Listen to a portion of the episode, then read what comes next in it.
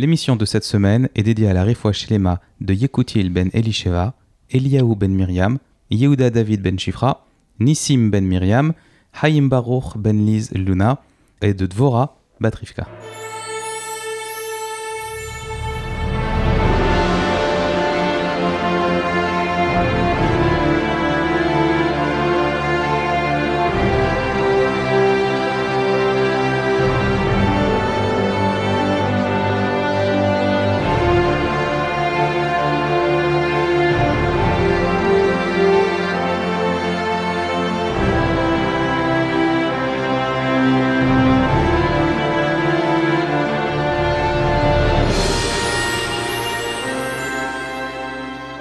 Précédemment dans Teruma. Maintenant que les bénis Israël savent comment ils vont construire le Mishkan, le tabernacle, Hachem va donner aux Kohanim le cadre de leur service. Vous êtes sur rosetdemiel.fr, soyez les bienvenus pour ce 20e, numéro 20, vous vous rendez compte déjà de la paracha de la semaine, le 20e épisode. Ici Jonathan Debache et j'ai le plaisir d'avoir à mes côtés ce soir les Benizri Brothers, Raphaël. Merci. Et Uriel. Bonsoir à tous. Soyez les bienvenus. Alors Olivier n'est pas là cette semaine, il a posé ses congés et j'ai pas pu lui dire non. On lui fait un gros bisou, on lui souhaite euh, un bon retour euh, de vacances. Alors on va démarrer tout de suite. Donc la semaine dernière, on avait laissé euh, les Bnei Israël avec toutes les instructions pour construire le Mishkan, le tabernacle en, en français. Et cette semaine, donc Hachem va expliquer aux Kohanim comment ils doivent procéder à son service. La première chose que l'on apprend, c'est que euh, on, a, une description pour l'huile qui sera utilisée dans la menorah. La menorah, en français le candelabre, c'est ce chandelier à six branches plus une au milieu, euh, qui est traditionnel dans notre culture, et qui, brûlait en permanence dans le temple, dans le Mishkan, et euh, qui, était, voilà, qui était alimenté de manière permanente. L'huile qu'on utilise pour faire brûler ces, bougies-là, enfin c'était pas de la bougie, c'était de l'huile donc, euh, c'était de l'huile d'olive. Mais attention, pas n'importe laquelle, de la première pression uniquement. Donc, de manière à ce qu'il n'y ait absolument aucun dépôt, de manière à ce que l'huile soit parfaitement pure. Et euh, la Torah commence comme ça, parce qu'on a bien vu dans les, semaines précédentes qu'à chaque fois que la paracha démarre sur, sur quelque chose, il y a une raison. Si la paracha démarre sur l'huile, c'est qu'il y a un message important. On parle des Kohanim cette semaine. On, commence par l'huile. L'huile doit être pure, elle doit être complètement consacrée à cette utilisation-là. Mhm. Et en fait, c'est comparable au Kohanim, qui à partir de maintenant vont devenir uniquement les serviteurs de Dieu, qui vont prendre une place très particulière dans le peuple d'Israël, qui va faire que leur vie entière sera consacrée au service d'Hachem. Juste pour ajouter euh, un petit détail que j'ai lu euh, il y a quelques instants, on voit que, comme tu as si bien dit, l'huile était destinée uniquement aux luminaires et ne devait effectivement pas servir aux oblations, aux ménachot, comme nous le précise Rachi. Et si on peut voir un peu l'étymologie du terme ménachot, ménachot s'apparente au terme menucha, qui veut dire le repos en hébreu. Et donc, euh, peut-être ici c'est une forme de signe un message qu'Hachem veut nous montrer que l'huile qui donc elle doit être destinée donc l'huile qui est comparée au béné Israël doit être destinée à l'action ce qui est donc à l'allumage des bougies ce qui va ce qui va se ce qui va être concrétisé dans, en allumant la, la menorah et non pas au repos à l'inactivité euh, lorsqu'on va faire les menachot. Razak on continue. Euh, la Torah nous décrit maintenant la tenue du Kohen qui va devenir, euh, si on devait le dire en français, euh, le pontife. Et donc ça, démarre. Alors, on sait qu'il portait des caleçons de lin, avec une description qui dit que ça allait de la hanche jusqu'aux cuisses. Donc là, c'est pas un vêtement à proprement parler, c'est plutôt un sous-vêtement. C'était de manière, c'était une forme de pudeur déjà à l'époque, puisqu'après il allait porter des habits un petit peu plus sains et qu'il fallait pas qu'ils soient en contact directement. Voilà. Donc le caleçon, c'était euh, par pudeur. Et ensuite, on nous détaille, on nous décrit le mail et la kétonette, qui étaient une robe et une tunique. Alors la tunique se portait à même la peau et elle formait des petites alvéoles. Et la robe, elle, se portait par-dessus la tunique et elle était ouverte sur les côtés. Donc, euh, si je peux me permettre de rappeler que ces, tous ces habits qui sont qui dont les coanimes euh, doivent euh, se, vêtir, en vérité, tous ces habits-là représentent euh, repré- re- représentent toute une expiation, c'est-à-dire que tous ces habits vi- viennent expier des fautes précises, comme la tunique qui vient expier la faute du meurtre, comme on le, voit dans l'épisode des frères de Yosef après l'avoir vendu. Ils trempèrent la robe dans le sang, que l'on peut également lire, ils purifièrent le sang par la robe. Donc on voit que ici la tunique ça reflète un peu le le Talmud ne précise que chaque habit avait une propriété expiatoire. Donc comme la tunique comme on a dit ça expiait la faute du meurtre. Donc aussi le tiare que portait le Cohen expiait l'orgueil et donc chaque habit a une signification spécifique qui est assez intéressante à étudier dans cette paracha. Razak. Alors, par-dessus la robe et la tunique, le Kohen Gadol, enfin le, le Kohen Gadol portait le éphod. Alors le éphod, euh, c'était une espèce de tablier que Rachi compare aux vêtements que portent les cavalières. Donc c'est uniquement pour décrire sa forme. hein, et on n'est pas en train de dire qu'ils portent des tenues de cavalière. Non, non, pas du tout. Donc il y avait des ornements, il y avait une texture extrêmement riche. On tissait avec cinq matériaux différents. Donc comment c'était fait? On prenait six fibres de laine couleur azur. Alors il paraît que c'est une couleur qui n'existe plus aujourd'hui, Mhm. cette couleur d'azur, euh, parce qu'on l'obtenait euh, de- du sang d'un poisson. Un poisson ouais, spécifique qui a d'ailleurs, il paraît, le, qui aurait le même goût que euh, le chazir, quoi.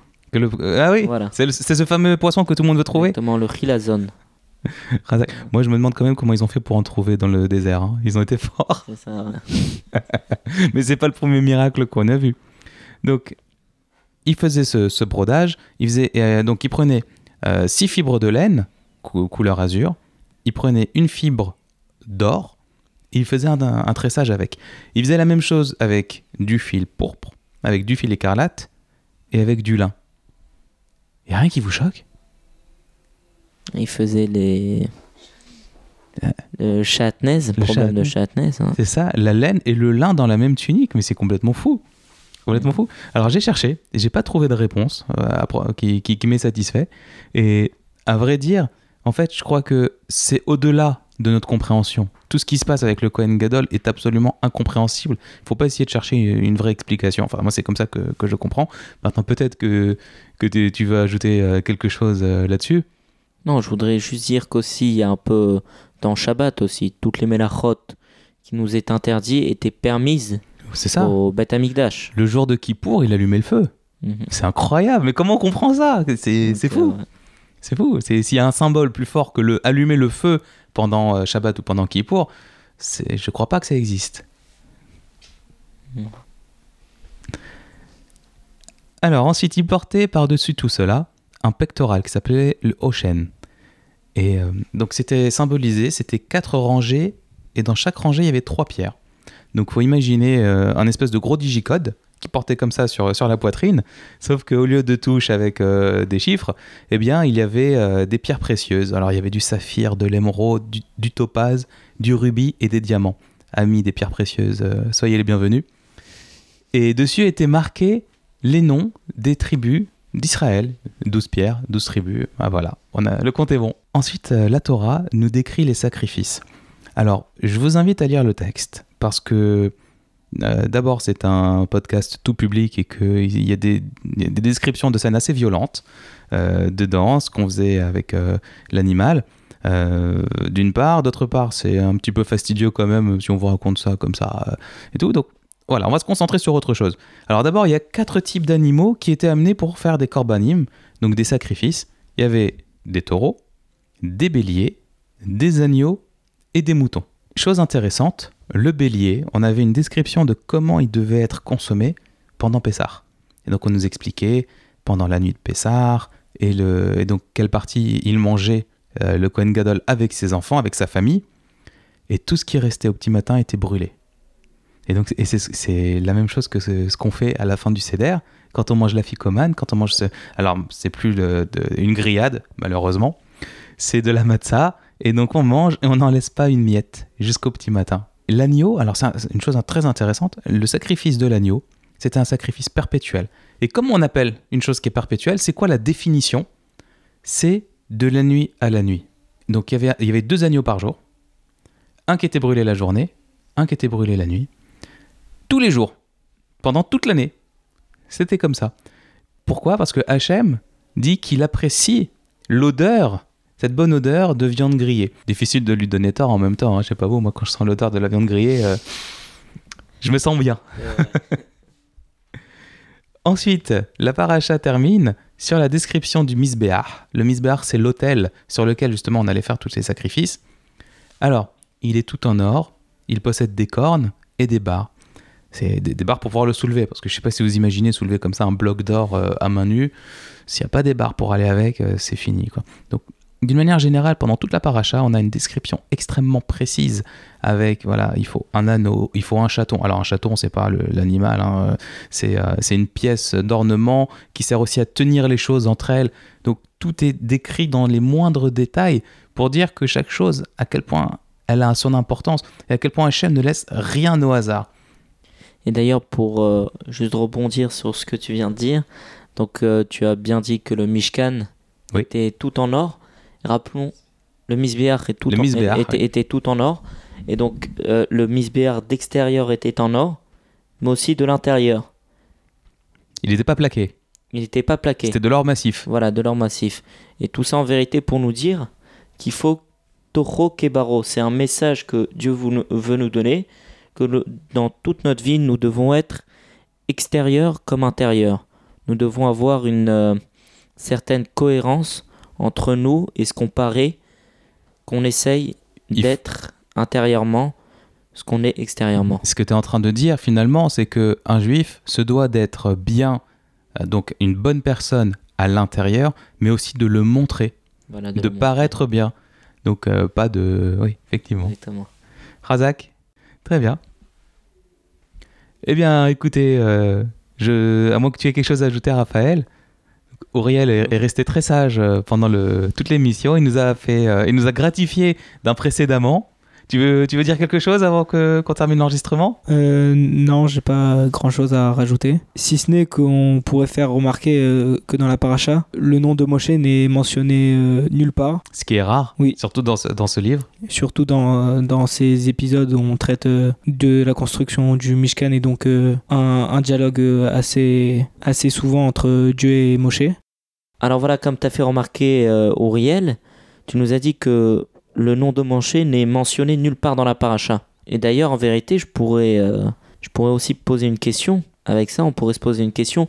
Pourquoi, dès le début de la paracha, il n'y a pas marqué, comme, comme d'habitude, et Hachem parla à Moshe, Vaïdaber Hachem, El Moshe les morts Cette formule n'est pas du tout employée dans cette paracha.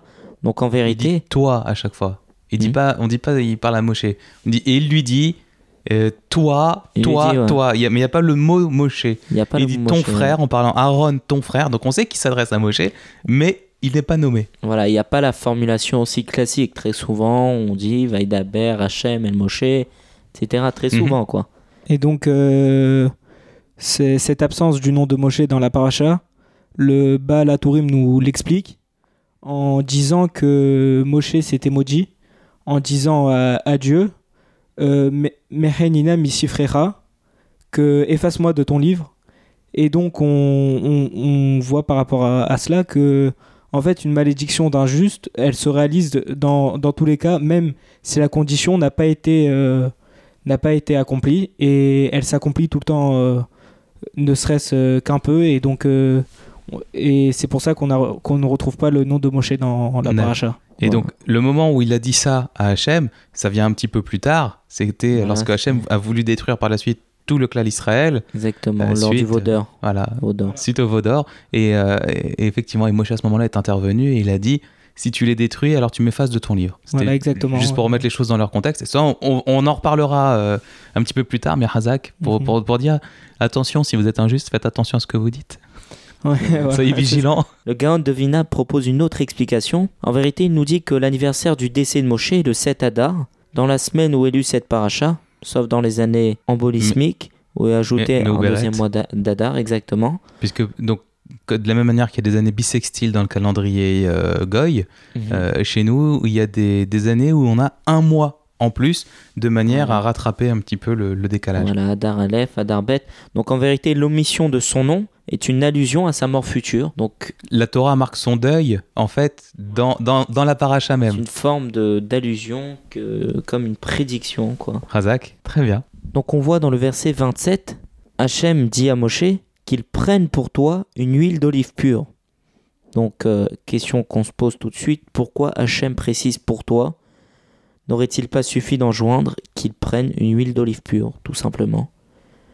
Donc en vérité, le Ibn Ezra nous explique que le fait d'allumer la menorah procurait à Moshe un avantage particulier plus important que tous les autres. Parce que rappelons que Moshe aussi bien que la Keuna a été donnée à Aaron, Mhm. elle devait être à Moshe, mais lorsque Moshe a refusé au départ, lors des premières propositions d'Hachem, d'être le messager divin En Égypte, en Égypte, donc Hachem lui a retiré la Keuna, la Keuna, c'est le fait d'être le, le prêtre, hein, Voilà, le, le. Kohen. voilà, et euh, l'a, l'a, l'a donnée à Aaron, son frère, à son grand frère Aaron. Et donc en vérité, donc Moshe n'était là qu'un prophète.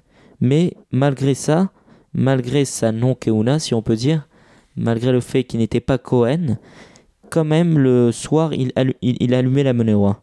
Et donc, on voit que Hachem s'entretenait avec Moshe uniquement pendant la journée et non le soir. Et donc, les lumières de la menorah ont facilité, de nuit également, l'accès par Moshe à la prophétie. La fourniture de l'huile de- de l'huile d'olive a été en effet, dans une certaine mesure, pour lui, parce que ça lui permettait d'être toujours en contact avec Dieu en allumant cette menorah le soir, puisque le soir, comme on l'a dit, il n'avait pas de, De prophétie. de prophétie, voilà. Il ne communiquait pas avec Hachem, mais le fait d'allumer le soir cette menorah, ça lui permettait de garder toujours un lien avec euh, Dieu. Razak, très bien. Eh bien, écoutez, merci d'avoir euh, participé. J'espère qu'on vous reverra très rapidement. Et bah, merci aux auditeurs de, de nous suivre. On vous dit passez une bonne semaine, un bon Shabbat et à la semaine prochaine. Au revoir, à très bientôt et merci de nous écouter. Au revoir et une bonne semaine à vous tous.